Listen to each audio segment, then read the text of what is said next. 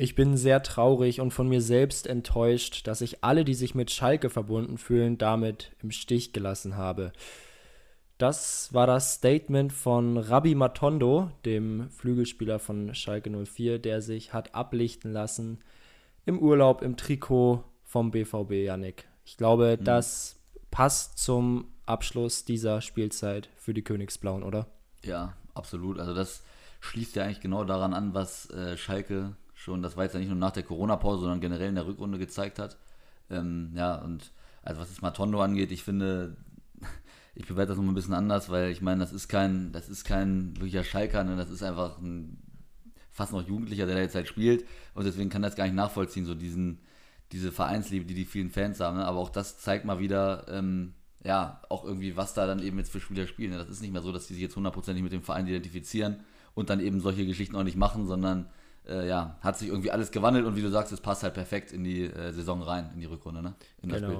Ist jetzt ja auch schon ein Weilchen her, deswegen wollen wir gar nicht das Thema irgendwie totreden. Ja, auf keinen äh, Fall. Rabbi Matondo wurde ja auch äh, sanktioniert, muss eine dicke Geldstrafe zahlen ja. und wird daraus äh, wahrscheinlich gelernt haben.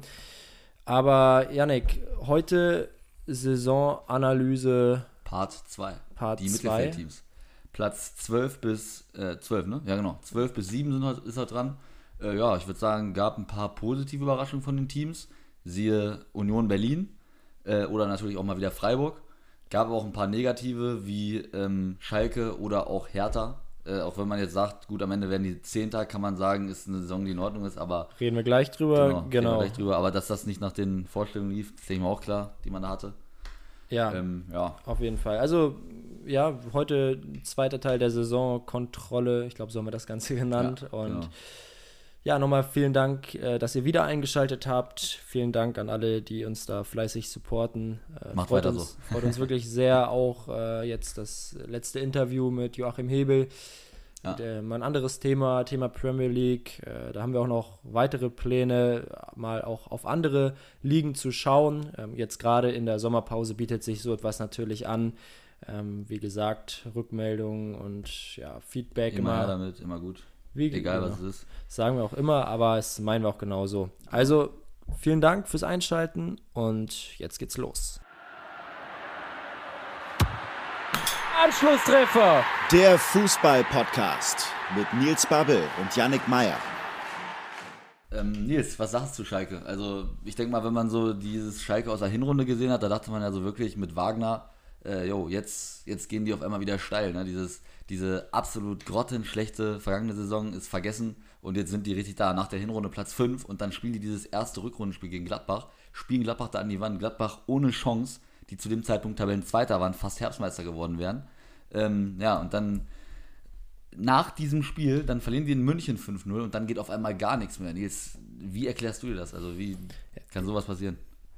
Ich glaube, um das zu erklären, muss man einfach ein bisschen tiefer blicken. Ähm, Schalke hat, wie du gerade schon gesagt hast, eine Hinrunde über den Erwartungen gespielt. Also es wäre ja alles besser gewesen äh, als die letzte Saison, wo sie ja gerade so irgendwie nicht abgestiegen sind. Mhm. Äh, von daher war diese Hinrunde schon überraschend gut. Dann mit dem neuen Trainer David Wagner, der ja auch nach außen hin immer so dieses Bild vermittelt hat. Er identifiziert sich mit dem Club und die Spieler haben Bock und haben ich, ich weiß nicht, ob sie jetzt attraktiven Fußball gespielt haben. Es ging so, aber es war auf jeden Fall Schon nicht schlecht. Schon ein Fortschritt schlecht. zu sehen ja. im ja. Vergleich zur vergangenen Spielzeit. Und dann haben sie eben die Punkte geholt. Und genau diese Punkte haben sie aber eben auch nur in der Hinrunde geholt und ja. nicht mehr nicht mehr zuletzt. Und das geht natürlich, also du hast gerade gesagt, äh, seit dem 18. Spieltag, hast du es gesagt, weiß ich gar nicht, ja. seit dem 18. Spieltag haben sie da nicht mehr ein einziges Spiel gewinnen können. Das ist natürlich ein Negativrekord auf Schalke. Ja. Und zum Ende kannst du froh sein, dass du in der Hinrunde ein paar Spiele gewonnen gut, hast. Dass du nicht mehr unten reingerutscht bist. Ne? Ich habe da immer das Beispiel, ich habe ja äh, Schalke dieses Jahr einmal gesehen, in Berlin bei Hertha. Und ähm, also wirklich, was das für ein, für ein Spiel war. Ne? Ich war da mit zwei Kumpels, wir meinten noch alle drei, das ist äh, eine Katastrophe gewesen. Dermaßen schlecht. Also ja, gut, ja. Hertha auf der einen Seite war damals halt mies in Form, damals noch mit Klinsmann, ne? da lief schon gar nichts. Ähm, aber was Schalke da angeboten hat, ne? nicht eine Chance. Ich glaube, am Ende hatte Raman oder so oder ähm, hier Gregoritsch, glaube ich, mal einen Kopfball oder so, eine Kopfballchance, aber sonst wirklich gar nichts. Das war ein Gekicke, ne? Und da fragt man sich halt wirklich, wie das sein kann, dass diese Mannschaft, die vor damals zwei Wochen vorher Gladbach an die Wand spielt, auf einmal dann nach Berlin fährt und da auf einmal wirklich gar nichts mehr hinbekommt, ne? Und äh, für mich war das dann halt, was Schalke angeht, auch so ein bisschen, ähm, ja, der Anfang vom Ende. Denn in München kannst du 5-0 verlieren. Klar waren sie auch katastrophal schlecht, aber kannst du mal 5-0 verlieren. Ähm, ja, aber dann da so eine Leistung in Berlin zu liefern, ähm, gut, holst du trotzdem einen Punkt. Gut, und danach warst du halt völlig raus aus der Saison, ne? Und dann ging gar nichts mehr. Hast auch gegen Paderborn zu Hause nicht mal gewonnen und alles mögliche grottenschlecht, ja. Und es war immer so dieser schleichende Prozess. Also ja. du hattest dann natürlich auch Verletzungspech, das will man auch nicht kleinreden. Da hat David Wagner ja auch gesagt, er hat eigentlich die Hinrunde und die Rückrunde mit zwei verschiedenen Teams gespielt. Ja, ähm, hat aber auch gesagt, er ist für beide Runden, also sowohl Hin- als Rückrunde natürlich verantwortlich. Ähm, deswegen, es gibt, keine, es gibt keine Trainerdiskussion auf Schalke, ausnahmsweise. Dafür hat Jochen Schneider relativ schnell gesorgt. Ja. Also äh, der Sportdirektor Schneider hat dafür ziemlich schnell gesorgt und das ist natürlich ja besonders, äh, wenn man das Umfeld von Schalke so ein bisschen kennt, dass es da jetzt gar keine Diskussion über die Sommerpause gibt. Aber klar ist auch, Wagner wird jetzt direkt liefern müssen und ja, das wird nicht einfach, weil nee. Damit ja, die, die, die, Entwicklung ist halt das, ist halt das Dumme, ne? Also wenn man sich das jetzt anschaut, letztes Jahr sind sie ja, meine ich, 14., 15. geworden, waren bis zum Ende im Abschließkampf drin, bis zum vorletzten Spiel, glaube ich, haben sie sich mit so einem gruseligen 0-0 gegen Stuttgart, glaube ich, da rausgekämpft dann.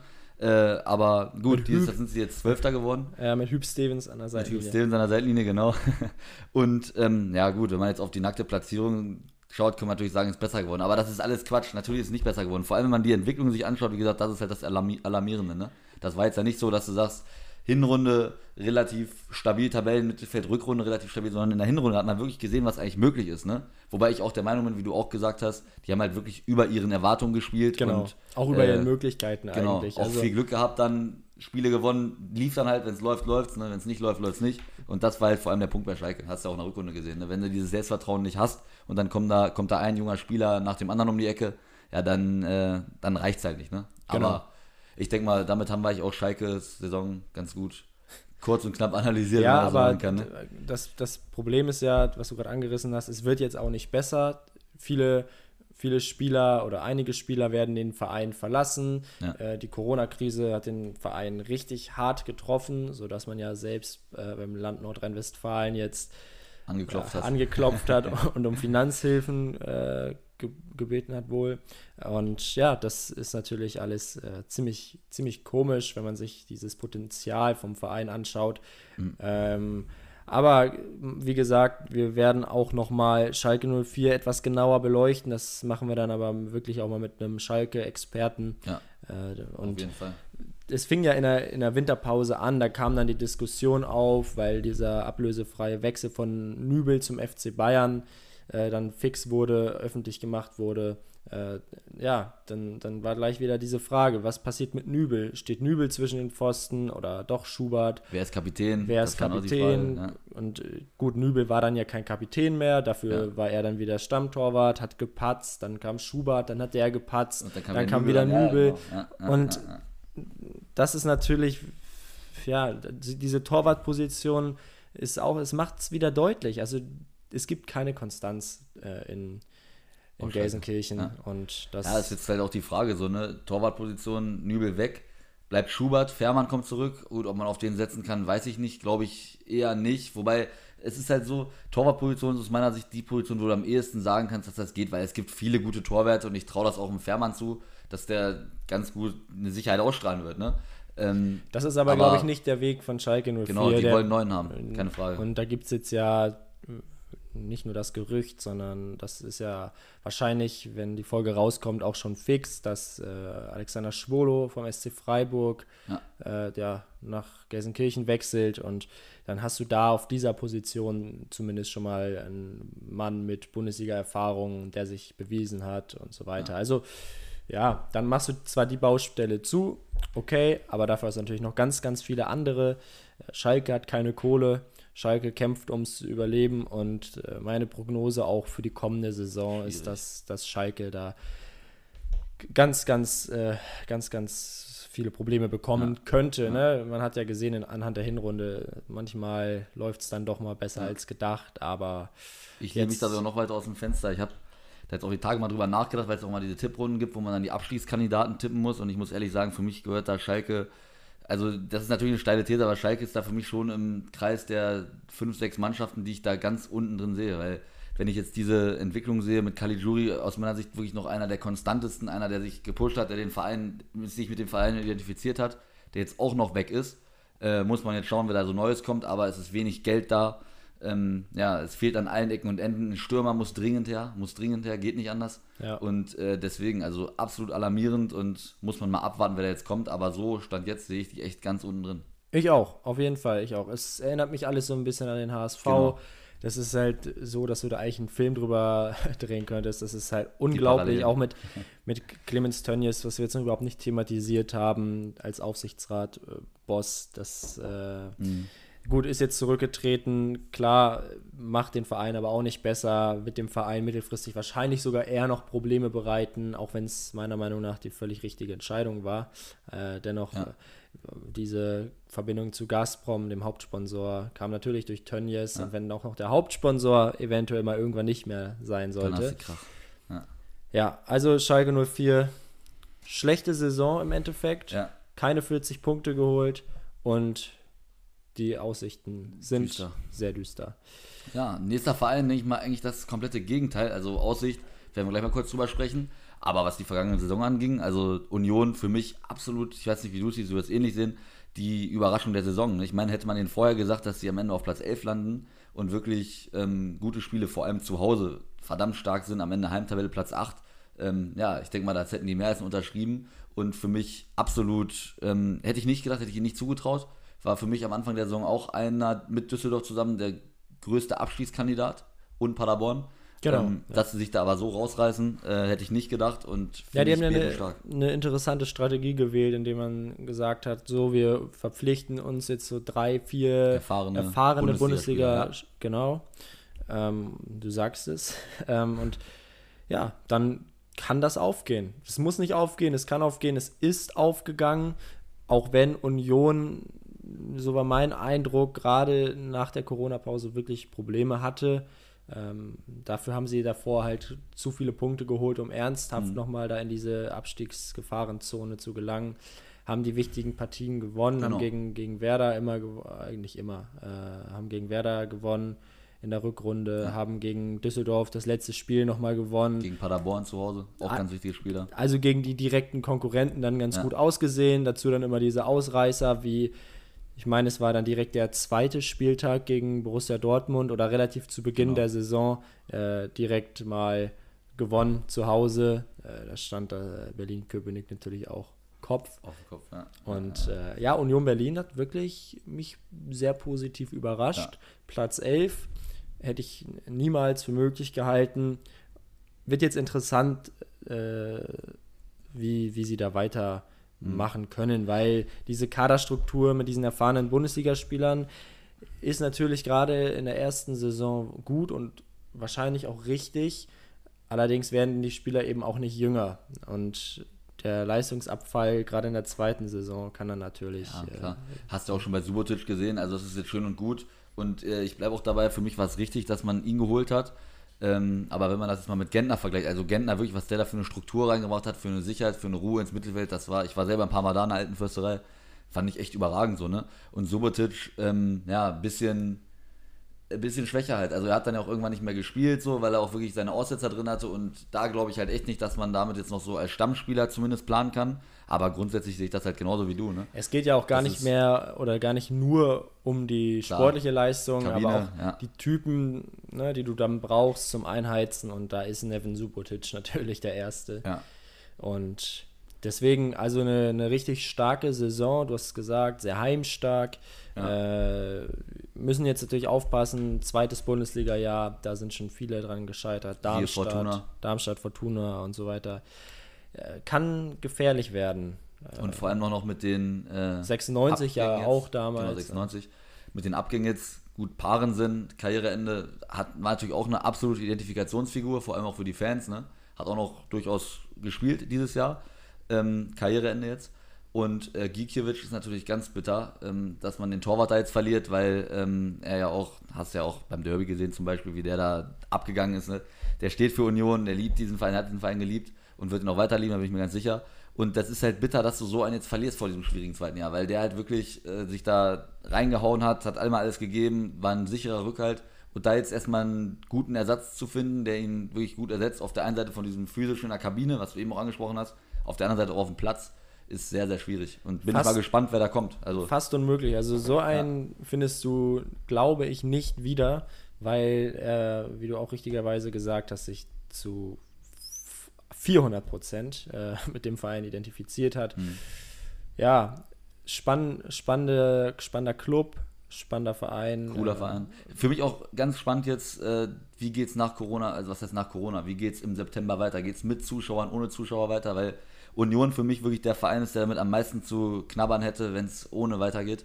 Hast du auch gesehen am Anfang nach der Corona-Pause, die hatten da ganz schön mit zu kämpfen, dass man da erstmal reinkommt. Klar, das hatten alle, aber ähm, bei Union, ich glaube mal, wenn man da wirklich einmal war, dann weiß man, was da für ein Hexenkessel draus entstehen kann. Und ansonsten hätte da ja auch Dortmund nicht gepatzt. Du merkst wirklich auch die großen Vereine, die haben da durchaus ein bisschen Bammel, wenn die da hinkommen, weil die wissen, da tobt die Hütte. Das ist alles Ja, eng, die Zuschauer ja. sind direkt dran. Und ähm, ja, wenn das, wenn man vor Zuschauern spielt, lass es nur 7.000, 8.000 sein, äh, dann denke ich mal, würde das Union deutlich pushen und wäre ganz, ganz wichtig für den, für den Verein, um in der Liga zu bleiben. Auf jeden Fall. Also da gehe ich mit. Mhm. Für Union wäre es wichtig, für viele andere Vereine natürlich auch. Wenn jetzt Arminia Bielefeld aufsteigt, äh, werden sie mit Sicherheit auch ihre Fans brauchen. Äh, diese ganze Fan-Thematik wird sicher in den nächsten Monaten Klar. geklärt und dann werden wir darüber nochmal gesondert sprechen. Also Union Berlin abgehakt, Ja, gute ja, Saison, wird, Abwarten, wie es weitergeht. kann, man, kann man ganz schwer prognostizieren. Genau. Kann alles passieren. Wir bleiben in der Hauptstadt, würde ich sagen, ne? Bleiben Und wir. schauen mal zum Jetzt- anderen Verein. Weiß Jetzt man gar nicht, wo man da anfangen soll. Jetzt gibt's richtig was zu reden. Äh, ja, Hertha. Weiß, also, wo, wo wollen wir anfangen? An, also, die, äh, im Sommer Lars Windhorst, was weiß ich, 150 Millionen. Mhm. Wir holen uns mal Lüke Bacchio von Fortuna, der da eine gute Saison gespielt hat. Äh, ne? Gucken mal, was da geht. Wir haben Marius Wolf aus Dortmund ausgeliehen mit Kaufoption für 25 Millionen und wollten mal so ein bisschen zeigen, dass auch in der Hauptstadt geiler Fußball gespielt werden kann, weil der kam in den letzten Jahren trotz mäß oder geringer Erfolge zumindest echt zu kurz. Also es war ist halt ein klassischer Mittelfeldclub, äh, Graue Maus. graue Graue Maus und überhaupt nicht Big City, wie Nee, Big City. Club, wie. Windhorst das vielleicht will. Ja. Ähm, Ja, und das ist, das ist halt das Komische bei Hertha, ne? Ich meine, am Anfang mit Ante Czovic, das ging ja richtig gut los mit dem 2-2 Unentschieden in München. ja, aber das war auch, das wurde mir dann auch schon wieder viel zu schön geredet. Natürlich Klar. ein Unentschieden in Klar. München am ersten Spieltag und da konnte das auch noch niemand einschätzen, aber du hast ja gesehen, die Bayern waren auch einfach in den ersten Spielen nicht da. Klar. Aber was ich, worauf ich, ich eigentlich noch hinaus wollte, ist, ähm, der zweite Spieler, da spielen die zu Hause gegen Wolfsburg, verlieren 3-0. Hört sich jetzt erstmal so an, als wären die da chancenlos gewesen. Aber ich habe mir das Spiel damals angeguckt und habe auch dann im Nachgang mal mit ein paar Kollegen geredet, die auch Hertha-Fans sind. Und äh, das war auch wirklich ein komisches Spiel, weil Hertha war da wirklich gut. Also die waren wirklich die bessere Mannschaft als Wolfsburg. Das klingt jetzt erstmal dumm, wenn man sagt, die verlieren da zu Hause 3-0. Aber die haben da wirklich ein gutes Spiel gemacht. Ähm, dann aber ja, wirklich auf die Fresse bekommen, muss man so ganz klar sagen. Deutlich verloren. Und ähm, damit ging es dann los, dass man in so einen Negativstrudel reinkam. Dann hat man in Mainz gespielt, hat man da auch verloren. Und dann ähm, ja, ging das so los. Dann kam irgendwann das Spiel, ich meine gegen Paderborn, fünfter Spieltag, da gab es dann meinen ersten Sieg. Ähm, ja, und der dann natürlich extrem wichtig war auch für Ante Czovic, aber so richtig in die Gänge kam der ja nie bei Hertha. Leider, leider. Ich habe es ihm irgendwie zugetraut. Ich finde, er ist ein super sympathischer Kerl. So. Mhm. Das hat dann auch direkt, äh, gut, gegen seinen ehemaligen Kumpel Nico Kovac einen Punkt geholt damals. Also, genau. Und, Und kleiner Fun-Fact: Ich hatte das letzte Interview mit ihm vor seiner Entlassung. ah ja. Bei T-Online. aber äh, ne, daran lag es im Ja, Endeffekt. natürlich, das war, das, war, das war der entscheidende Punkt. Ja, war, kam die Entlassung denn damals überhaupt plötzlich oder war das schon damals abzusehen? Ja, das war schon damals abzusehen, denn ähm, wir haben das, ich habe das Interview mit ähm, Benny Zumel zusammen, Kollege von T-Online, Grüße an dich, Benny, wenn du es dir anhörst, ähm, haben wir in einer Länderspielpause gemacht, haben wir das äh, Interview geführt und darauf die Woche hat Hertha in Augsburg gespielt. Und da war halt klar, damals ging es dann eben auch um dieses Augsburg-Spiel, wenn man das verliert, weil Hertha stand damals schon auf Platz 15 oder 16, meine ich, ähm, wird es halt extrem eng für Czovic. Das war 11., 12. Spieltag, meine ich, oder 10. Spieltag, irgendwie sowas. Ähm, ja, und es war klar, verliert Hertha in Augsburg, dann wird Czovic Probleme bekommen. Das, das hat er damals auch schon so gesehen. Man hat ihm auch wirklich die Anspannung da schon angemerkt, fand ich. Ja, und dann passiert natürlich, wie es passieren muss. Hertha verliert da 4-0, katastrophal schlechtes Spiel. Ich weiß noch, Rune Jahrstein haut sich da ein Ding selber rein und auch sonst wirklich eine richtig, richtig schlechte Leistung. Kriegt er auch noch rot, äh, Jahrstein, glaube ich. Ähm, und auch ansonsten, also lief gar nichts und ja, dann war er vorbei und dann kam ja ein gewisser Herr Klinsmann, ne? Ja, also ich war immer ein riesen Klinsmann-Fan, weil ich ja irgendwie vor allem durch die WM 2006 so richtig zum Fußball gekommen bin und er war ja der, der Mann da hinter dem ja. Sommermärchen äh, als Motivator vor allem tätig, ist mir immer positiv in Erinnerung geblieben, war dann ja lange Nationaltrainer äh, in den USA und ja, ich dachte nicht, dass der Typ so bekloppt ist. Also, das war, war unfassbar. Also, dann kam er da ja an in Berlin und meinte ja auch gleich, so was hier möglich ist und so weiter Champions und so League fort. Und, ja, klar. Wurde ja auch erstmal nur so interimsmäßig eigentlich geholt, äh, weil er ja im Aufsichtsrat eigentlich nur saß. Ganz normales Aufsichtsratmitglied, den äh, das Lars Windhorst damals akquiriert hat. Ja, und dann musste er doch auf die Trainerbank. Hat er, glaube ich, auch Bock drauf gehabt. Ja, spielerisch weiß ich nicht. So viel besser war es nicht, auch wenn sie konstanter irgendwie dann doch Punkte geholt ja. haben. Also sie sind zumindest so, so aus diesen letzten drei Plätzen, glaube ich, weggekommen. Genau. Das haben sie geschafft. Weil sie am Anfang von der Klinsmann-Zeit haben sie auch ganz gut gespielt. Erstes Spiel 2-1 gegen Dortmund verloren. Unglücklich, eine Halbzeit in Überzahl gespielt, war mehr drin, aber haben sie wirklich ein gutes Spiel gemacht und auch darauf das Spiel haben sie halt gepunktet, ne? Ja, Wie du sagst, da waren sie echt, waren sie echt ganz gut da.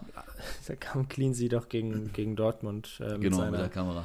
Kamera, seinem iPhone und Adidas-Hülle hat genau. er da mal schön, ich weiß nicht, ob er ein paar Euro da vom äh, Konzern bekommen hat. Man weiß es nicht. Ja, weiß es nicht. Aber es hat natürlich den Nike-Verein Hertha auch sehr gefreut, mit Sicherheit. Ja, aber das ist dann irgendwann kam halt diese Spiele, also ich war jetzt auch, habe ich Ihnen jetzt auch schon erzählt, ja, ich war jetzt, als ich in Berlin war, das halbe Jahr zweimal bei Hertha im Stadion. Wie viele Tore habe ich gesehen? Null. Genau. Und da sieht man halt, wie da die Ausrichtung war. Ne? Also wirklich hinten stabil stehen, erstmal das hinten und das ist ja auch gar nicht mal so dumm. Weil man hat ja gesehen, bei Czovic, wie gesagt, 4-0 in Augsburg verloren, so, das war eine Schießbude, ne? Also erstmal sozusagen hinten echt stabil stehen. Ich, hab, ich war gegen Gladbach und gegen Schalke da, aber was da nach vorne kam, das war halt wirklich gar nichts, ne? Das war beides jetzt um Weihnachten rum, ein Spiel kurz vor Weihnachten, eins kurz danach. Ähm, ja, und.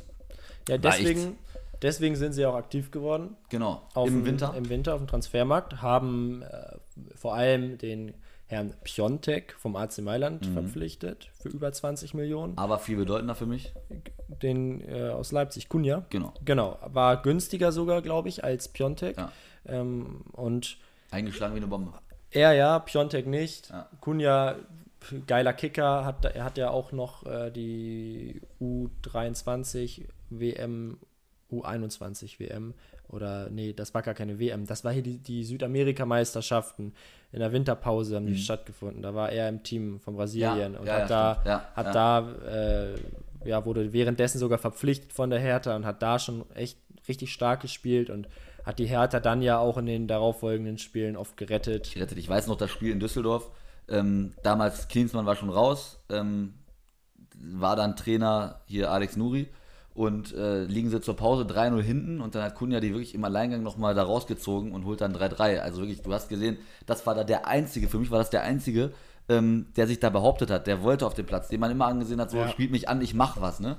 Und äh, hat dann, glaube ich, ein Tor, ein oder zwei Tore gemacht, das andere vorbereitet und echt überragendes Spiel. Und von daher war mir eigentlich klar, das ist man, echt ein Gewinn. Man muss dazu sagen, er kennt die Bundesliga natürlich schon durch seine genau. Leipziger Zeit, auch wenn er da nicht so ultra viel spielen durfte. Äh, Piontek kennt die Bundesliga natürlich nicht äh, und ich würde den auch überhaupt nicht abschreiben, jetzt gerade für die ja. kommende Saison. Jung. Äh, ein junger Stürmer erinnert mich so ein bisschen auch an Lewandowski, der übrigens auch in Dortmund erst im zweiten Jahr richtig stark gespielt hat. Äh, und ich glaube auch, dass die Transfers, die Hertha getätigt hat im Winter, echt gut waren. Also ja. die haben das Geld, das sie dann dankenswerterweise von Windhorst bekommen haben, haben sie ganz vernünftig ausgegeben. Ja. Unter anderem jetzt ja auch für Toussaint, der ja kommt, äh, noch im Sommer zum Team stoßen mhm. wird. Ähm, auch ein Mittelfeldspieler mit einer Menge Potenzial. Askar Sibar aus Stuttgart geholt und solche, solche Leute äh, auf der Torwartposition brauchen sie natürlich noch Verstärkung. Ja. Das ist ganz klar. Da sind Keine sie auf Frage. der Suche, da ist noch alles offen. Ähm, genau. Das ist halt, ja, musst du schauen. Also Jahrstein ist es halt, wie Klinsmann auch in seiner Abrichtung gesagt hat, man kann ihm ja sagen, was man möchte, so, aber irgendwo hat er ja recht. Die Torwartposition ist aus meiner Sicht bei Hertha halt auch nicht Bundesliga-reif. Beziehungsweise, wenn du den Anspruch hast, in die in Richtung Europa League zu gehen, spätestens dann reicht es nicht mehr, weil Kraft und Jahrstein, das sind jetzt beides vor allem fußballerisch echt nicht beschlagene Torwärter aus meiner Sicht. Ähm, ja, und deswegen tun sie gut daran, sich umzuschauen. Haben jetzt da erstmal von Kobel von Stuttgart äh, eine Absage bekommen. Ähm, sind ja aktuell an Pavlenka und vor allem an Kevin Trapp dran von Frankfurt. Und also ich kann da wenig zu sagen. Einfach mal, ich habe da jetzt auch nicht so die Informationen, einfach mal schauen. Gibt es auch kaum Informationen, mhm. dass sie an vielen Torhütern interessiert sind, ja. Wird auch alles gemunkelt irgendwie, ne? Weil ja, wer da passen halt, könnte. Ich denke schon, dass ihr Hertha einen vernünftigen Torwart verpflichten wird. Und äh, ja, ich bin ja großer Fan von Sven Ulreich und mhm. dachte, mhm. der könnte den richtig weiterhelfen. Aber Ulreich ist der Hertha wohl zu alt. Äh, ich bin der Meinung, er ist 29 oder 30. Also mhm. für einen Torhüter jetzt noch nicht das gehobene Alter. Dennoch soll er wohl zu alt sein. Gut, werden wir sehen. Äh, es wird schon ein Torhüter nach Berlin wechseln. Und sagen. ja, Jürgen Klinsmann ist natürlich äh, das Gesicht der Saison. Das ist wirklich. Die Lachnummer äh, von Berlin mittlerweile. Unfassbar. Hat sich jetzt im Nachhinein entschuldigt. Na, tut ihm ein bisschen leid und so. Aber gut. Klar. Aber äh, was wir noch gar nicht thematisiert haben, was sagst du denn eigentlich zu Bruno Labbadia, als der dann nach der Corona-Pause kam? Genau. Ähm, ja, guter, guter Trainer, hat in Wolfsburg spätestens gezeigt, was er drauf hat und äh, hat auch in seinen ersten Spielen bei der Hertha gezeigt, was er aus dem Team machen kann, gerade in der Offensive, bei einer dennoch stabilen Defensive. Also spielt jetzt kein Harakiri-Fußball, aber dennoch nach vorn gefällt mir sehr gut und ist, glaube ich, jetzt für die nächsten ein, zwei Jahre genau das, was die Hertha eben braucht. Sie wollen mittelfristig, wobei fast schon kurzfristig nach Europa.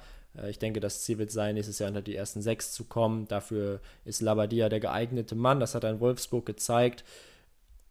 Wenn man dann noch mal ein paar Jahre weiter schaut und die Hertha vielleicht tatsächlich den Weg Richtung Champions League antreten möchte, weiß ich nicht, ob Labadia da der geeignete Mann ist. Wird man ja dann sehen, genau. Ich wollte gerade sagen, du musst auch erstmal zwei, drei Jahre Trainer bleiben bei einem Verein in der Bundesliga. Das ist nicht ganz so leicht. Und ich traue Labadia das auf jeden Fall zu bin, bin großer Labadia-Fan, hätte mir den mhm. äh, damals auch in Bremen gewünscht, äh, als Kofeld so ein bisschen in der Kritik stand. Glaube ich, äh, dass, dass Labadia ja, dem Verein hätte weiterhelfen können. Also Kam nicht zustande.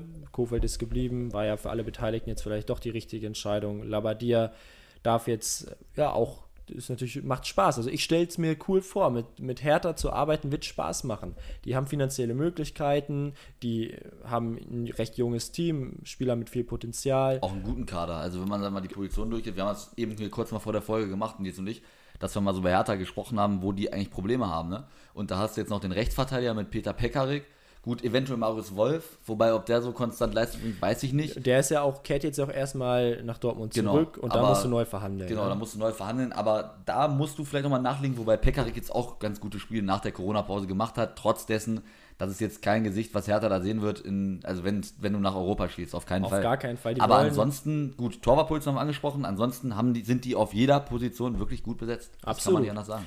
Absolut. Äh, ich denke nämlich auch deshalb kann die Hertha im nächsten Jahr eine gute Rolle spielen.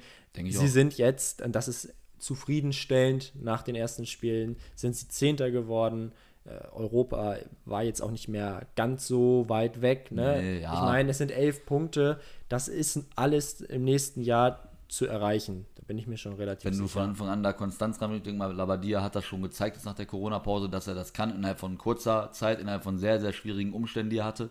Hat er da wirklich Konstanz, Ruhe reingebracht und auch gleich in den ersten Spielen äh, ja, so ein bisschen gezeigt, wo es lang ging gegen Hoffenheim, wo sie da 3-0 gewonnen haben. Dann gewinnen sie das Derby gegen Union 4-0. Also gegen Leipzig unentschieden gespielt. Gegen Leipzig unentschieden gespielt. In Dortmund knapp verloren, unglücklich verloren, wo du auch hinten gut standest, eigentlich nach vorne gut, war schwierig, aber ja. eigentlich auch 0-0 hättest mitnehmen können. Also Genau, Gut, also guter Start, guter Start. Also ja, ich denke auch. Ich würde mich auch gerne so richtig lustig machen über die Hertha. Äh, aber aktuell, und ich bin eigentlich, ich bin da relativ reflektiert, würde ich behaupten. Mhm. Aktuell gibt es da recht wenig Gründe, weil sie keine Harakiri-Transfers tätigen. Jetzt kommt da kein Ibrahimovic oder sonst wer. So, ne, sie versuchen eben das Potenzial, mit gesund aufzubauen Genau. und Und das ist für mich auch der Grund, warum die an Ulreich nicht interessiert sind, weil die wollen halt Potenzial. Und deswegen wäre Kobel genau der richtige Mann gewesen da im Tor. Ja. Um eben dieses Potenzial in jungen Spieler, dass du das durchs ganze Team durchziehst, dass du da halt auch noch einen hast, so, weißt du? Genau. Dann ist halt auch die Frage, Stürmer Ibisevic, den hat Labadie auf einmal auch wieder. Ich dachte, was ist denn los? Warum trifft denn der Kerl auf einmal wieder jede Woche? Ich finde den geil, den Typen. Ich finde den einfach geil. Aber dass der halt vorher überhaupt nicht knipst und auf einmal ist der wieder richtig da. Das zeigt auch, dass Labadia selbst aus solchen Spielern, die eigentlich wirklich schon abgeschrieben waren, die waren wirklich schon weg eigentlich, ne? Nochmal was rausholen kann, wirklich Ja. top. Auf jeden Fall. Also ist jetzt die Frage, machen sie mit ihm weiter äh, oder nicht? Ist ja Mhm. noch offen.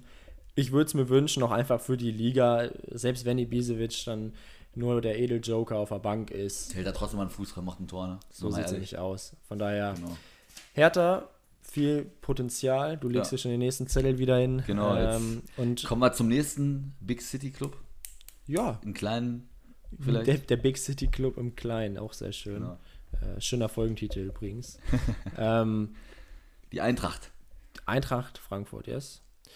Ich, ich tue mich schwer zu sagen, dass die äh, eine enttäuschende Saison gespielt haben. Ja, die sind nur Neunter geworden und ja, die letzten beiden Saisons waren besser, aber die verkraften in jedem Sommer einen noch größeren Umbruch, äh, als sie ihn jemals hatten. Und auch im vergangenen Sommer war das so und es sieht so aus, als könnte das auch in diesem Sommer wieder so werden. Und trotzdem äh, schaffen sie es eben dann doch eine solide Saison zu spielen. Ja, haben jetzt solide gespielt, gut. Ähm, hatten jetzt auch ihre Probleme, vor allem nach Corona sah es ja zeitweise wirklich so aus, als könnten die nochmal ganz unten reinrutschen. Die hatten dann das ganz, ganz, ganz wichtige, ganz, ganz, ganz, ganz, ganz wichtige Auswärtsspiel in Bremen unter der Woche.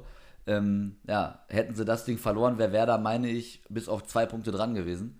Und dann, oder drei, irgendwie sowas. Und dann wären sie halt mitten unten drin gewesen. Dann wäre es nochmal eklig geworden. Ne? Aber dann haben sie zum Glück diesen, also zum Glück sage ich, ähm, haben sie diesen Turnaround geschafft und haben dann die Saison relativ solide zu Ende gespielt. Ne? Also die haben ja auch ganz okay angefangen. Der Anfang war okay, ähm, sind dann aber kurz vor der Winterpause eingebrochen, wo man halt auch einfach gemerkt hat, denen fehlt dann auch einfach irgendwie die Power, ne? weil Adi Hütter, die spielen einen extremen Powerfußball, die spielen absolut nach vorne, Und, absolut und, auf Power und tanzen, tanzen auf drei, auf drei. Wettbewerben, genau, und das seit Jahren. Die machen jedes Jahr eigentlich die meisten Spiele in Deutschland überhaupt. Ähm, und dass sie dann irgendwann mal ausgelaugt sind, ist für mich völlig verständlich. Aber da hatten sie ein echt Problem. Ich weiß noch, äh, Ende Dezember saß ich äh, bei T-Online in der Redaktion und habe dann Frankfurt gegen Paderborn geguckt, wo dann äh, auch Frankfurt verloren hat, 2-1. Wo ich mir auch so dachte, ey, das ist doch nicht die Eintracht, die man sonst kennt. Ne? Weil da hatten sie halt echt so eine Phase, wo sie es dann, sag ich mal, versäumt haben, weiter nach oben zu gehen. Aber ich bin mir auch ziemlich sicher, kein Fan wird der Mannschaft das irgendwie übel nehmen in diesem Jahr, weil Die sind auch alle glücklich, dass da Genau. damals der Abstieg von Nico Kovac abgewendet wurde. Genau. Kovac führt sie dann in die Euroleague, weil sie, sie werden Pokalsieger. Das ist ja wohl der größte Erfolg in den letzten Jahren für den Club. Ähm, Kovac verlässt den Verein und es kommt ein neuer Trainer und der macht das von Anfang an richtig gut. Adi Hütter kann ich mir auch vorstellen, dass er den Verein in den nächsten Jahren auch nochmal verlassen wird, um eventuell noch eine größere Aufgabe zu Klar, suchen möglich, ne? will man, will ich nicht ausschließen, genau. Ähm, aber trotzdem, die Frankfurter Fans sind äh, zufrieden, können sich nicht beschweren. Genau. Ist auch wie, ich habe ein Interview von Freddy Bobic gesehen, der Ja. hat auch gesagt, ähm, gut, da lief die Saison noch, also da war es noch nicht klar, ob die Eintracht die Europa packt oder nicht. Ich meine, das ist sogar aus dem Februar, wo er sogar selber gesagt hat, vielleicht würde uns ein Jahr ohne Europa mal ganz gut tun. ja. Um eben mal ein Jahr diesen Rhythmus nicht zu haben, dass du wirklich alle drei Tage abliefern musst. Und wie gesagt, das ist halt der Unterschied zwischen Frankfurt und anderen Teams, wie für mich Wolfsburg oder wie auch Hoffenheim dieses Jahr mit Alfred Schreuder, ähm, dass Frankfurt diesen absoluten Powerfußball spielt. Die können nicht halbgas so, die müssen immer voll Power durchdrücken mit Kostic außen, mit Da Costa außen oder Williams, Williams oder wer auch immer gespielt hat. Die müssen da immer Full Power da sein und das ist halt Und das extrem Kräfte. Und, und das, ich finde es halt so krass, weil sie sind dann halt auch immer da. Genau. Wenn du Kostic dir anschaust, was der da abspult jeden Spieltag. für mich der beste Spieler bei Frankfurt. Also Genau, und das, Ja. das könnte tatsächlich auch wehtun, wenn er den Verein jetzt im Sommer verlassen wird. Es sieht danach aus, dass er eben auch nochmal eine andere Herausforderung sucht. Das. Ist im besten Das bitter, Fußballeralter, wäre nochmal seine vielleicht letzte große Chance, eben zu einem größeren Verein Mhm. zu gehen. Ähm, ich traue ihm das vollkommen zu. Hätte ich vor drei Jahren auch nicht gedacht, dass ich das mal sage, aber Echt so. da, da wird äh, sein Weg auch weitergehen. Ähm, aber man darf auch eben nicht unterschätzen, du siehst es ja anhand von Luka Jovic, du siehst es anhand von äh, Ante Rebic, so überzeugend haben sie jetzt auch noch nicht gespielt Aller. nach dem Frankfurter Abgang. Ja. Aller, Alle nicht. ganz vergessen. Genau. Also das ist, das ist ja das Problem. ne? Und das Gute bei Frankfurt ist halt dieses Jahr, dieses Jahr haben sie nicht so die Leute, also die vielen Abgänge. Ich sehe jetzt nicht, dass das halbe Team auseinanderbricht. Und deswegen, du kannst jetzt diese Mannschaft einspielen auf die neue Saison. Ähm, also du kannst eine gute Vorbereitung machen. Du hast nicht den Stress, dass du für die Europa League noch gewappnet sein musst. Du hast jetzt nur die zwei Wettbewerbe, Liga und okay, Pokal hast du auch noch dabei, aber an sich hast du nur die Liga, wo du dich wirklich drauf fokussieren musst. Wobei, gut, Pokal fokussiert sich Frankfurt ja auch jedes Jahr drauf. Ähm, aber, und dass man sich da sozusagen wirklich drauf einspielen kann mit einer guten Mannschaft, die man noch hier und da ein bisschen verstärkt und der, die halt im Kern zusammenbleibt und dann glaube ich, ist da einiges möglich im, im nächsten Jahr. Absolut. Spielen ja auch noch in der Europa League, Europa genau, League. aber Und das, Yannick, pass mal auf. Ich glaube, Ausgangslage könnte schlechter nicht sein. Mhm. 0-3 verloren 0-3 zu Hause. gegen Basel. Basel. Rückspiel jetzt in Basel, Geisterkulisse. Drehen sie, sind dann im Achtelfinale oder ist es dann schon das Das Viertelfinale? ist das Viertelfinale. Schon im Viertelfinale. Ähm, das Ganze passiert ja in Deutschland. Haben dann den Heimvorteil, nenne ich es jetzt einfach mal, gewinnen die Europa League und spielen nächstes Jahr in der Champions League. Was hältst du davon? Ja, das ist eine Ansage. Also Leute, äh, könnt da Nils drauf festnageln, ne? Sprechen wir nochmal in, jetzt haben wir den 21. in vier Wochen drüber, ob das dann irgendwie so eingetreten ist. Ne? Ich sag dir. Und dann würde Freddy Bobic auch sagen: Scheiß auf Euroleague-Pause. Ich Wir zocken durch in in die. Königsklasse. Ja, klar. Ja, klar. Ja. Ja, aber das ist gut, das ist natürlich Träumerei. Ich bin mir ziemlich sicher, FC Basel ist jetzt auch keine schlechte Mannschaft. Also ich hätte jetzt nicht gedacht, dass die da in Frankfurt 3-0 gewinnen. Gut, das war ein Geisterspiel. Das kannst du nicht werten. Eigentlich kannst du das Spiel nicht werten, finde ich. Das war direkt vor der Corona-Pause, war ein Geisterspiel. Es war alles irgendwie ungewohnt. Du wusstest bis zwei Stunden vorher nicht, findet das Spiel nun statt oder nicht. Ach, Ähm, stimmt, das wäre die Geschichte. Ja, ja. Genau, und deswegen, du kannst jetzt eigentlich, haben das Ding jetzt 3-0 verloren, so, aber dass sie das noch drehen, ist äh, für mich Nein, das fast aussichtslos. Auch wenn sie jetzt lange Pause haben, wer, wer weiß. Also ich lasse mich gerne ins Besseren überraschen, bin da natürlich auch ein starker äh, Frankfurt-Supporter, was, was Europa League angeht. Ne? Ja, weil sie da auch Bock drauf haben und die Truppe Genau. ist cool. Ich kann mir vorstellen, dass äh, auch der ein oder andere Spieler in den nächsten Jahren den Verein nochmal verlassen wird. Mhm. Äh, aber Frankfurt hat sich richtig gemacht. Äh, ja, wirtschaften gut, verkraften dadurch auch diese ganze Corona-Geschichte aktuell, auch wenn jeder Ganz gut. kleinere Brötchen backen muss, ist ja klar. Äh, trotzdem, also Eintracht Läuft. Frankfurt, solide Saison, wer weiß, was im nächsten Jahr passiert, ne? Die können auch mal plötzlich wieder Fünfter werden und können gleichzeitig auch mal wieder zwei, drei Plätze nach unten rutschen. Ähm, aber gerade wenn, die Aber gesagt, wenn die also- Neuzugänge dann äh, jetzt auch André Silva beispielsweise im, ankommt. im zweiten Jahr knipsen sie ja noch, noch mal eher. Bastost ist die Frage, hat jetzt auch noch nicht so eingeschlagen, wie er hofft. Also Mhm. Ja, ich bin gespannt, aber wie gesagt, für mich haben die dieses Jahr gute Voraussetzungen, eine richtig gute und auch coole Saison zu spielen. Denn diese Belastung ist halt jetzt mal weg. Du kannst dich wirklich vernünftig vorbereiten und alles. Du hast nicht so viele Spiele. Ich sehe da wirklich Frankfurt nächstes Jahr wieder relativ weit oben angreifen und bin einfach mal gespannt. Können wir nicht mal sein, ne? ja, Würde ich sagen, packe ich meinen nächsten Zettel zur Seite und was kommt jetzt, Nils? Jetzt kommt der Lieblingsverein der Deutschen, würde ich sagen. SC Der Freiburg. sympathische. Ja, also das ist wirklich nur sympathisch. Du hast hier, kann ich ja mal kurz erzählen, Yannick kam hier heute an. Wir nehmen das hier immer in meiner Wohnung auf. Hm. Ja. Und dann kam Yannick an. Und dann meinte er jetzt, ja, ich bin jetzt ganz intellektuell unterwegs und habe mir ein Buch gekauft. Genau, ich war in der Stadt unterwegs, dachte mir, ich habe mal Bock, mir ein Buch zu kaufen. Ja, Janik, welches nimmst du, ne? Ja, und Christoph Ruf, Bundesliga anders. Der SC Freiburg und die Ära Streich. Und äh, ich glaube, das ist ein ganz guter Buchtitel, denn über den SC Freiburg kann man, ohne dass ich das Buch jetzt gelesen habe, viel erzählen. Äh, es ist einfach ein geiler Verein. Es ist ein anderer Bundesliga-Club, wie eben auch auf dem äh, Buchcover steht. Ähm, und es macht einfach jedes Mal aufs Neue Spaß zu sehen, wenn der SC Freiburg gewinnt. Ja. Und ich habe mit dem Verein natürlich gar nichts am Hut und ich glaube, gerade hier aus dem Wer hat Norden, das schon, ja. Wer hat mit dem Fall immer so Mut? aber, aber wenn die gewinnen, ist keiner traurig. Ja. Also ja. Das stimmt. Also der, der Buchtitel, finde ich, beschreibt es echt gut. Also auch wenn man sich das Buch so durchliest, kann ich irgendwie, kann ich übrigens sehr empfehlen. Also wie gesagt, Bundesliga anders, Christoph Ruf. Sehr, sehr, sehr, sehr cooles Buch. Nils, du wirst es auch nochmal lesen. Ich werde es dir mal ausleihen. Hoffe, ja. Genau. Und ähm, also dieses, und das ist wirklich nicht so geschrieben, dass man jetzt sagen kann, das ist jetzt ein Geschwärme vom SC Freiburg und dass da alles toll ist. Nein, da ist auch nicht alles toll, ne? Das will ich gar nicht sagen. Aber diese, diese ruhige Atmosphäre, die da scheinbar herrscht in Freiburg und auch dieses, diese, dieser hohe Stellenwert von dem Ausbilden ähm, der Spieler, ähm, das ist, glaube ich, echt das, was den Verein ausmacht und dass auch so viele Jugendspieler hochkommen. Ich habe jetzt zum Beispiel gelesen, ähm, in dem Buch Leipzig und Hoffenheim, was die jetzt für Jugendzentren haben, so diese, diese Vereine, natürlich die ganz großen Bayern, Dortmund auch, aber ich sag mal, diese in Anführungsstrichen jetzt Kommerzvereine, äh, das hatte der SC Freiburg so in der Art schon vor zehn Jahren. Und das äh, finde ich halt extrem beeindruckend, wie die das Jahr für Jahr machen. Also sagt halt jeder, ne, ich weiß, aber finde ich sehr beeindruckend, wie die das Jahr für Jahr machen, dass die Jahr für Jahr die Bundesliga halten und auch meistens recht stabil. Ähm, ja, ist einfach ein anderer Verein und extrem sympathisch und einfach cool. Ja, und haben in diesem Jahr um Europa mitgespielt. Haben es am Ende dann knapp nicht geschafft. Ja. Äh, Ey, wenn man sich so die Tabelle anguckt, das war ja wirklich verdammt knapp, ne? Also so knapp kam es mir dann gar nicht vor irgendwie, weil dann ein, irgendwie. ein Punkt weniger als der VfL Wolfsburg. genau. Und ein Tor schlechter. Aber einen Sieg mehr, äh, dann hätten sie es gepackt. Hätten sie es gepackt. Schade, äh, wenngleich ist, wir waren ja gerade bei Eintracht Frankfurt, wenn, ich glaube schon, dass es Freiburg auch äh, hilft, eben nicht diese Dreifachbelastung zu haben, sondern dass sie sich wirklich von Samstag auf Samstag auf Samstag konzentrieren können. Ich glaube sogar, die wollen gar nicht in Europa League. Glaube ich wirklich. Also, Ich glaube, sie fänden es cool, aber dieses Modell Europa League ist natürlich für einen Verein nicht, es ist halt nicht die Champions League und das meine ich gar nicht abwertend. Äh, das, das ne? Problem ist einfach, genau, der finanzielle Unterschied.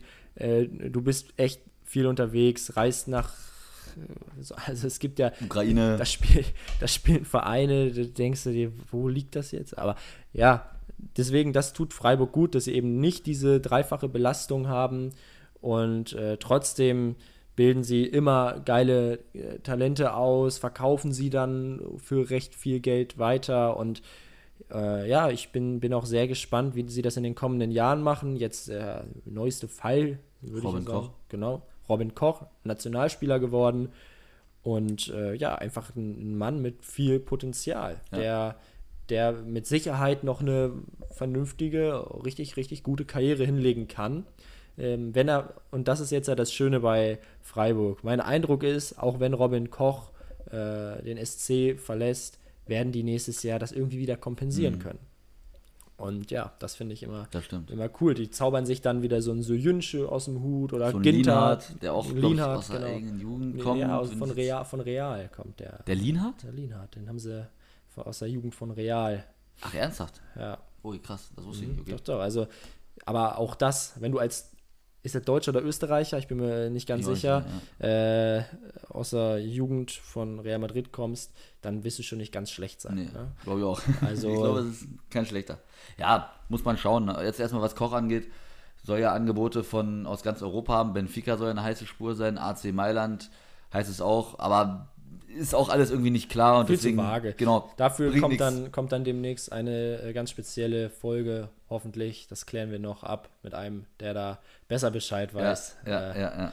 als wir. Ja, aber äh, genau, Fre Freiburg auf jeden Fall sehr, sehr, sehr, sehr cool. Wieder mal. Und ja, auch der Abgang von Schwolo, der ja, ja, Ja. Nach, nach meinen Infos tatsächlich auch, äh, auch so gut wie fix ist. Ähm, das werden sie kompensieren können. Da bin ich mir sicher. Ähm, genau, ansonsten denke ich mir noch sehr interessant, äh, das neue Stadion, ne? Die ziehen jetzt ja aus aus dem Schwarzwaldstadion, beziehungsweise noch nicht direkt zur neuen Saison. Das hat wohl äh, zwei Gründe, wenn ich das richtig verstanden habe. Auf der einen Seite gab es jetzt auch wegen der Corona-Krise dort äh, Veränderungen im Bauplan, dass der irgendwie nicht ganz eingehalten werden konnte und deswegen ist das neue Stadion wohl auch noch nicht ganz fertig. Ähm, der zweite Punkt ist, äh, dass man eben eigentlich ganz gerne diesen Abschied im Schwarzwaldstadion nochmal hätte mit Fans. Dass Ja. du dieses Stadion, was ja auch wirklich cool ist, ich denke mal, das hat eigentlich jeder so. Ich meine, ich war leider nie da, ich wollte immer mal hin, hab's aber leider nie geschafft, weil ich meine, das ist auch von hier, von Hannover, ein Höllentrip. Äh, und wir als 96 hatten dann meistens die Ansetzung, oder eigentlich immer, dass wir da kurz vor Weihnachten äh, einen Dienstagabend englische Woche gespielt haben und dann kannst du natürlich vergessen, kommst du normalerweise nicht hin, es sei denn, du bist halt völlig verrückt.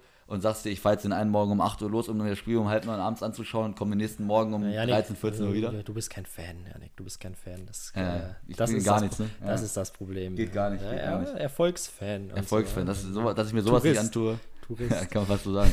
ja, auf jeden Fall dieses, dieses Stadion, dieses Flair auch, das war immer geil. Also fand ich, als man dazu geschaut, dieses, dieses, wenn die, wenn die Fans da standen und ne, der Spieler eine Ecke ausgeführt hat und die waren da wirklich einen halben Meter dahinter, ne, das stelle ich mir schon extrem geil vor. Ja, ein also, guter, guter Freund äh, war schon ein paar Mal da, weil er gut, auch einen, wiederum einen guten Freund äh, hat, der da lebt Mhm. in Freiburg. Und ja, der hat immer erzählt, es ist so geil, weil dieses Stadion auch wirklich direkt in den Bergen ist. Mhm. Also es heißt auch Schwarzwaldstadion und das ist halt wirklich im Schwarzwald. Du, egal wo du hinschaust, du siehst da die Berge äh, der, auf dem Weg zum Stadion. Äh, ich meine, klar, ne, wenn es in den Bergen ist, ist es natürlich sehr schön. Es ist nicht Ja. weit, es ist, äh, und das ist jetzt natürlich wieder das, aber Neu, das Neue. hast, also das habe ich auch aus Ja. dem Buch hier.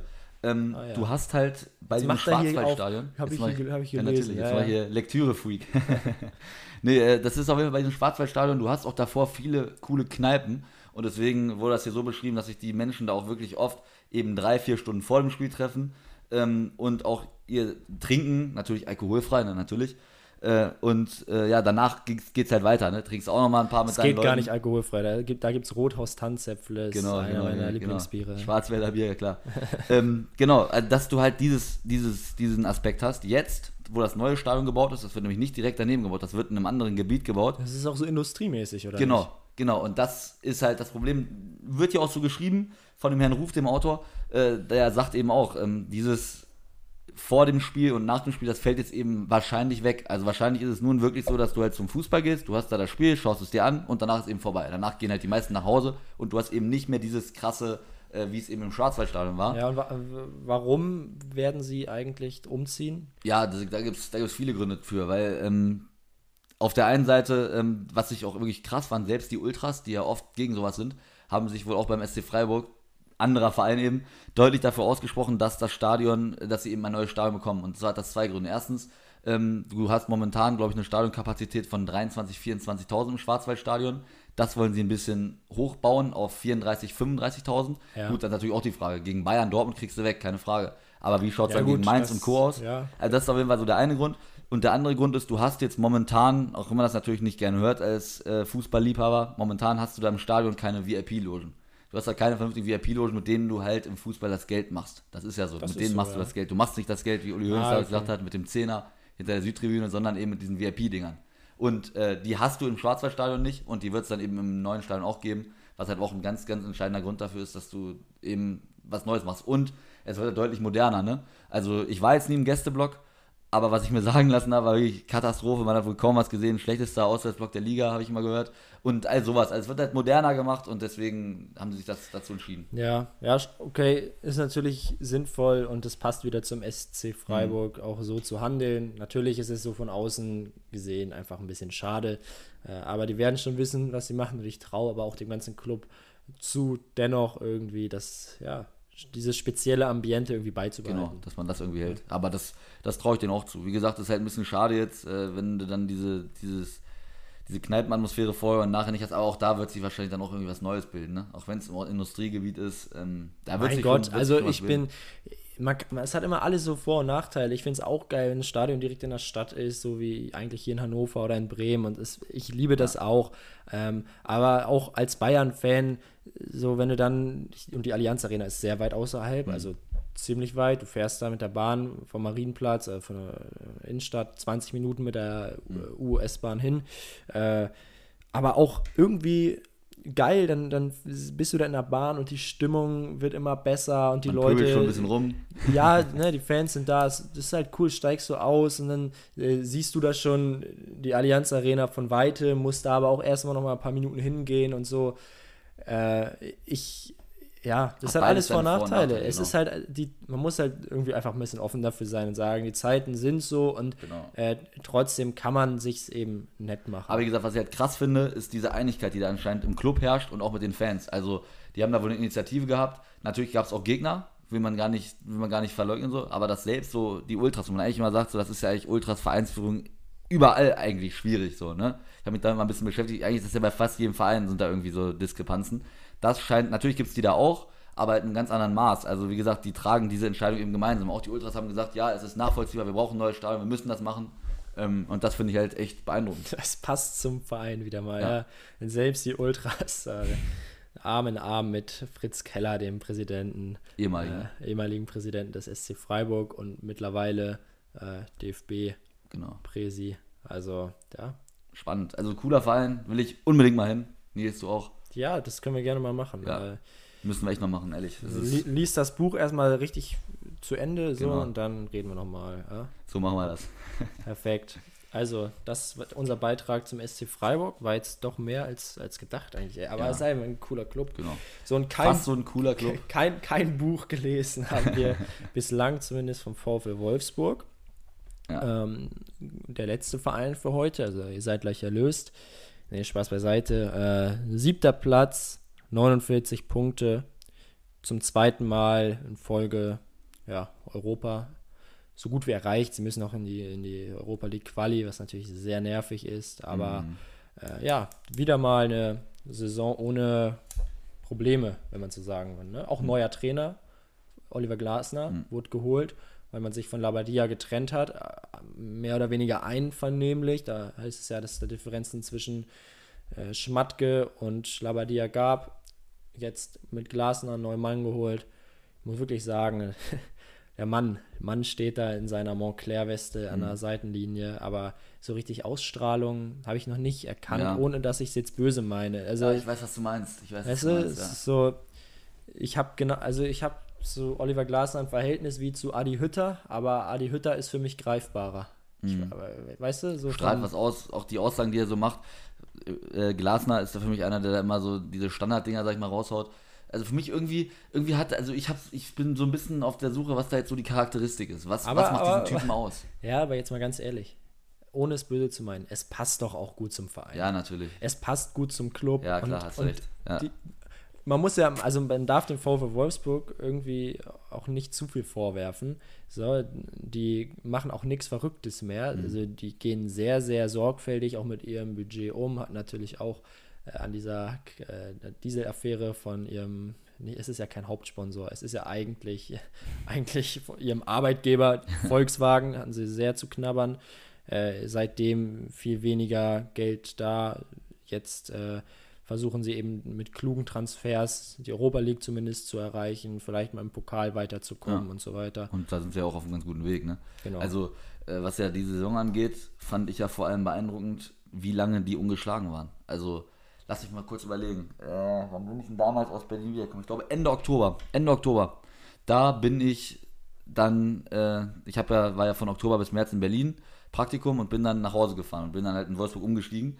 Damals hat äh, Wolfsburg zu Hause gegen Leipzig gespielt, hat dann 6-1, glaube ich, aufs Maul bekommen zu Hause und ist dann halt ausgeschieden. Das war die erste Niederlage, die die in der Saison hatten. Das war Ende Oktober. Bis dahin waren die ungeschlagen. Klar, auch viele Unentschieden dabei, aber bis dahin waren die ungeschlagen. Und das ist schon, ich meine sogar, was international auch die Top-Ligen angeht, die Mannschaft, die am Stimmt, längsten. stimmt, stimmt. Die waren äh, Oder war relativ lange.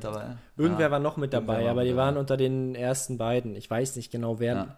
Ob Inter Mailand oder so. Irgendwie. Irgendwie, auf jeden Fall war, war Wolfsburg echt stark zu Beginn der Saison. Mhm. Du hast gesagt, äh, viel, viel Unentschieden auch, aber so solide Saison, wieder mal. Und das muss man auch einfach mal loben. So, die machen gute Arbeit. Äh, haben natürlich vorne mit Wechhorst einfach auch einen Spieler, der gehobenes, gehobenes Bundesliga-Niveau, wenn nicht sogar noch mehr Ja. hat.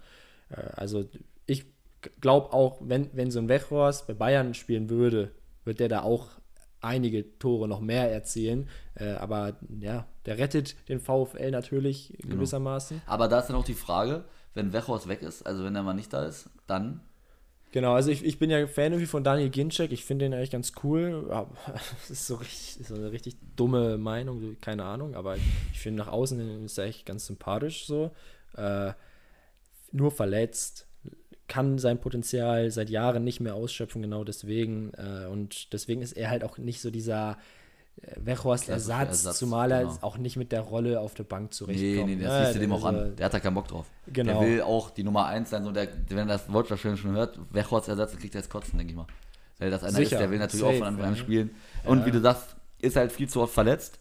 Ähm, Ja, aber. also da einen neuen, einen neuen Mann, meinst Genau, ich würde sagen, da wäre ein neuer Mann durchaus sinnvoll. Also geht eigentlich nicht anders, ne? Weil die, da fehlt auf jeden Fall was. Wer das jetzt genau wird, keine Ahnung, kann man ich mal bislang noch schwierig sagen. Ja. Ah, jetzt Schauen wir mal, ne? bist du hier schon wieder am Schauen, wie viele Tore der gute Herr gemacht Genau, hat. und oder zwar was? 16. Und wenn man sich das mal anschaut, äh, er macht 16 Tore, ne? Sprich, ein Drittel der kompletten Wolfsburger Tore hat er gemacht. Wenn der weg ist.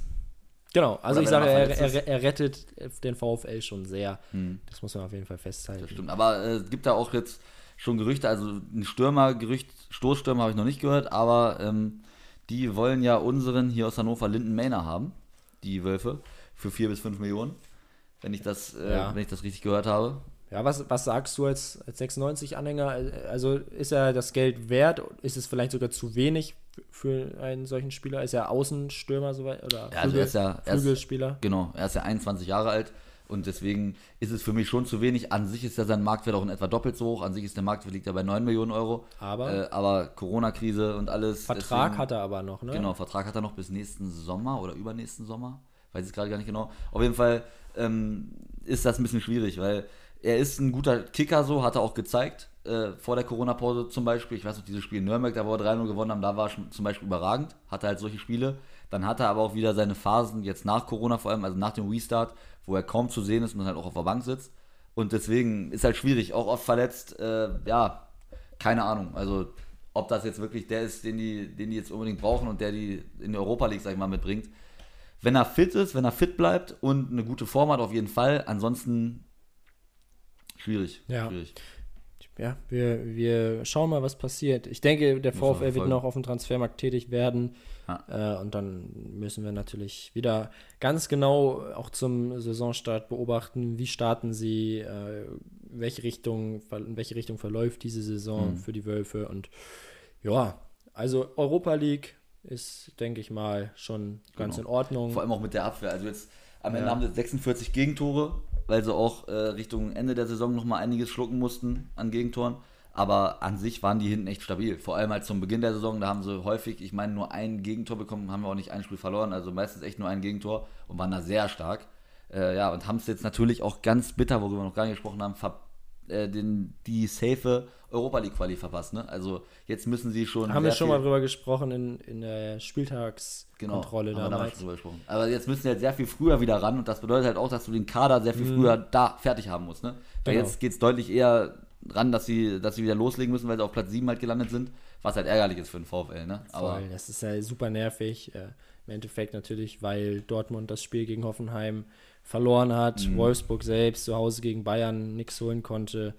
Am Ende ist es aber so, wie es ist. Genau. Und man ist jetzt Siebter geworden und rein von der Platzierung her ist es doch zufriedenstellend, genau. echt in Ordnung. Yes, Gut, ich würde sagen, wir haben es für heute. Ne? Wir haben die sechs Teams. Ja, Wolfsburg, Freiburg, Frankfurt, Hertha, Union und Schalke. Und mindestens über Schalke und Hertha könnte man auf jeden Fall nochmal Extra sprechen. Noch Ja, eine gesondert. haben. Äh, da gucken wir mal, ob wir da Ob jemanden machen an. Land ziehen können. Ne? Genau, ich denke mal schon. Gut, dann würde ich sagen, nächstes Mal sind dann die nächsten sechs dran. Die ersten sechs, die, die Ohren, die Primusse der Liga. Ja, die, die Primusse. ist Genau, das die ein Primusse, Wort? die Primusse. Das ist ein neues Wort von mir. Die Prima. Nee, keine Die Ahnung. Prima. Prima. Prima, prima. Ja, alles klar. Ja, genau. Wird, wird auch spannend. Wir Mhm. haben jetzt, guck mal, wir haben jetzt über, ja, nee, nicht über, sondern fast eine Stunde geredet Mhm. und ähm, das waren nur die Mittelfeldclubs. Aber bin- man sind auch coole Vereine dabei. voll. Nehmen wir mal Ja, Wolfsburg raus. wir haben auch nicht über den Abschied von Klinsmann geredet und so Genau. weiter. Das ist natürlich Hätte man noch, noch, viel mehr, hätte man noch viel Ja. mehr raus, raushauen können. So, ne? das Also, werden wir nochmal rückblickend analysieren, Ja. wo wir Zeit äh, vergeudet haben. Nein, Spaß. Leute, wenn ihr, wenn ihr Feedback habt, ich sag's irgendwie immer, mal aber bitte, bitte, es hilft wirklich sehr. Und dann, äh, ja, hören wir uns, glaube in einer Woche wieder, Ja. wenn es jetzt alles nach liefern wir Plan läuft, In einer Woche, Woche, ne? mit der, mit der nächsten Spieltags. Spieltagskontrolle. Nee, das ist ja keine Spieltagskontrolle, Janik. Das ist die Saisonkontrolle. Die Saisonkontrolle, ja, oh, ja, Ja. stimmt. Ja, die Spieltagskontrollen kommen übrigens äh, ab nächster Saison immer pünktlich montags 0 Uhr. Also äh, nach Abpfiff äh, der Bundesliga am Sonntag sprechen wir, also Yannick und ich, über den Spieltag Auf jeden Fall. Und dann habt ihr immer, ja, so ein so zum Frühstück oder was auch immer, äh, macht, wie es wollt. Dann braucht ihr euch auch macht's. Sonntagabend nicht mehr Sky 90 angucken, könnt ihr einfach unser Gerede hier anhören, das ist viel Ja. analytischer. analytischer, kompakter und ohne Werbung und kostenfrei. Genau. Ja, also Passt alles. passt. Gut, auch. komm, wir hören auf. Wir haben jetzt eine knappe Stunde. Ich denke mal, es reicht, oder? Also wollen wir nicht weiter nerven. Nee, alles klar, genau. Also haut rein. Ciao, macht's gut. Wir hören uns nächste Woche. Yes. Und Peace. Wie baut man eine harmonische Beziehung zu seinem Hund auf? Puh, gar nicht so leicht. Und deshalb frage ich nach, wie es anderen Hundeeltern gelingt, beziehungsweise wie die daran arbeiten. Bei Iswas Dog reden wir dann drüber. Alle 14 Tage neu mit mir, Malte Asmus und unserer Expertin für eine harmonische Mensch-Hund-Beziehung, Melanie Lippisch. Ist was, Dog? Mit Malte Asmus. Überall, wo es Podcasts gibt.